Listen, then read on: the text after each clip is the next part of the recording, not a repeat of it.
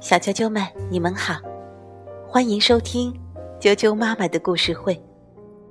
我是艾酱妈妈，今天给大家带来的故事名字叫做《彼得兔的圣诞故事》，由英国的艾玛·汤普森文、艾莲诺·泰勒图、阿甲翻译，连环画出版社出版。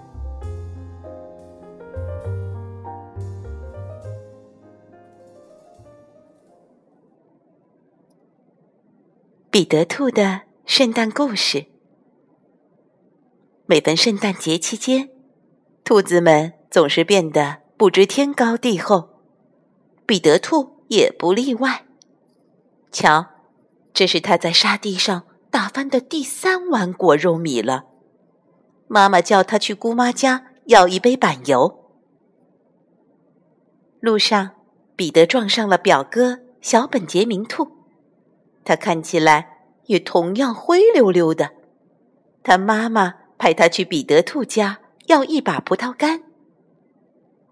我们先来喘口气儿吧，彼得提议。好主意，本杰明说。兄弟俩找来冬青果和冷山球果，正准备打兔子板球。这时，威廉溜溜达达的过来了。威廉是一只火鸡，他是个趾高气扬的家伙，总觉得自己特了不起。他喜欢昂首阔步的四处转悠，让自己那炫目眨眼的一大扇尾羽挂在石子路上，嘎嘎作响。再没有比这更让他开心的了。圣诞节好，圣诞节妙！他朝着彼得和本杰明咯咯直叫。我不用去拿板油和葡萄干，麦格太太每天请我吃个饱，日子好的不得了。我是他们家的贵客，因为……说到这儿，威廉压低了嗓音，用一种。透露机密大事的口吻，小声地说：“他们说，过节那天还要请我参加他们的圣诞大餐。”在那么一瞬间，彼得和本杰明目瞪口呆，他们冒出了同一个恐怖的念头：一只被烤的香喷喷的火鸡。呃，是你告诉他，还是我？本杰明提心吊胆的小声说：“烤火鸡。”威廉气鼓鼓的说：“你们是不是疯了？他们休想动我漂亮脑袋上哪怕一根羽毛，想也别想！”他更加气鼓鼓的，昂首挺胸，原地转圈。来回踱步。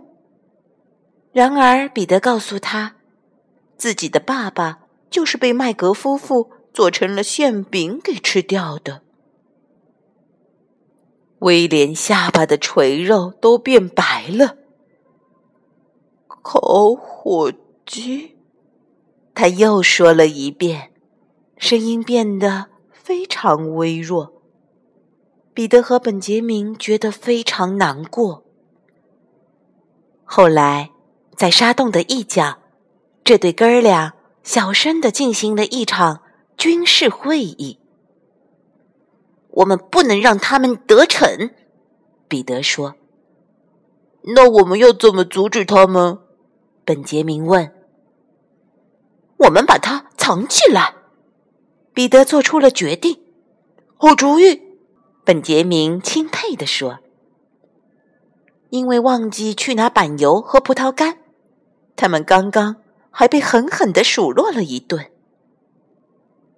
第二天，听完他们的这个计划，威廉大大的舒了一口气，因为做了几个非常糟糕的梦，他一晚上都没睡好。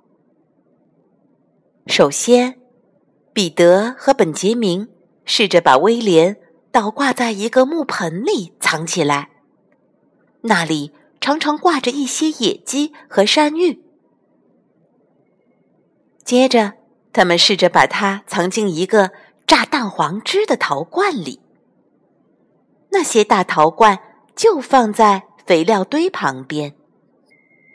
后来，他们又试着把它塞进一个煤斗里。可是，他那一大扇尾羽总是会让他暴露自己。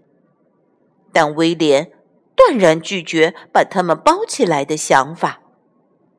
私下里，彼得觉得威廉也有点太爱面子了。圣诞节的前一天，下起了好大的雪。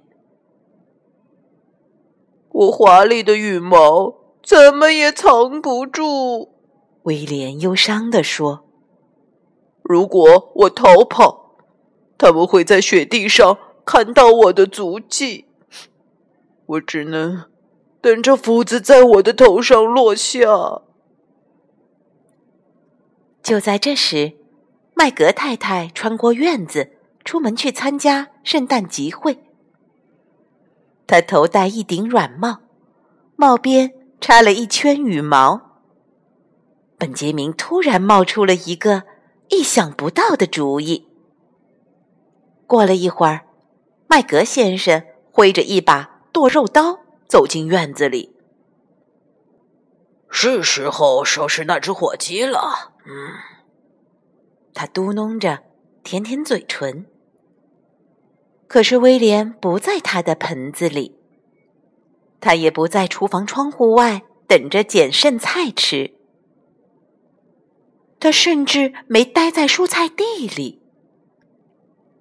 事实上，哪儿也见不到威廉。当麦格太太回到家时，发现他们的圣诞大餐不见了。他把麦格先生臭骂了一顿：“伙计，这么大的东西，你怎么能不记得放在哪儿了？”他尖声叫嚷。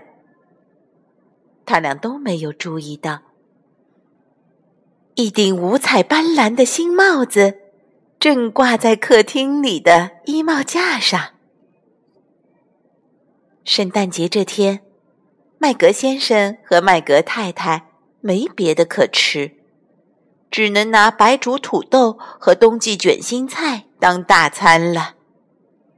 因为今年霜冻提早了，好多菜都还来不及发芽。我很高兴的告诉大家。兔子一家的圣诞大餐十分丰盛，有水萝卜泡菜、薰衣草酒、果米馅饼，还有表哥芬利家捎来的一大块黑香肠。威廉受到了热情的邀请，但他太大了，没法进沙洞。他低声下气的提议。可以把他的尾羽折叠起来，再试试看。可他还是太庞大了，只能伸个脑袋进来。后来，彼得和本杰明捧出一盘特制的大麦蛋糕，那是兔子太太专门为威廉做的。他们说：“威廉。”圣诞快乐！威廉觉得这是他吃过的最美味的东西了。上床睡觉时，彼得轻轻的在本杰明肩背上拍了拍：“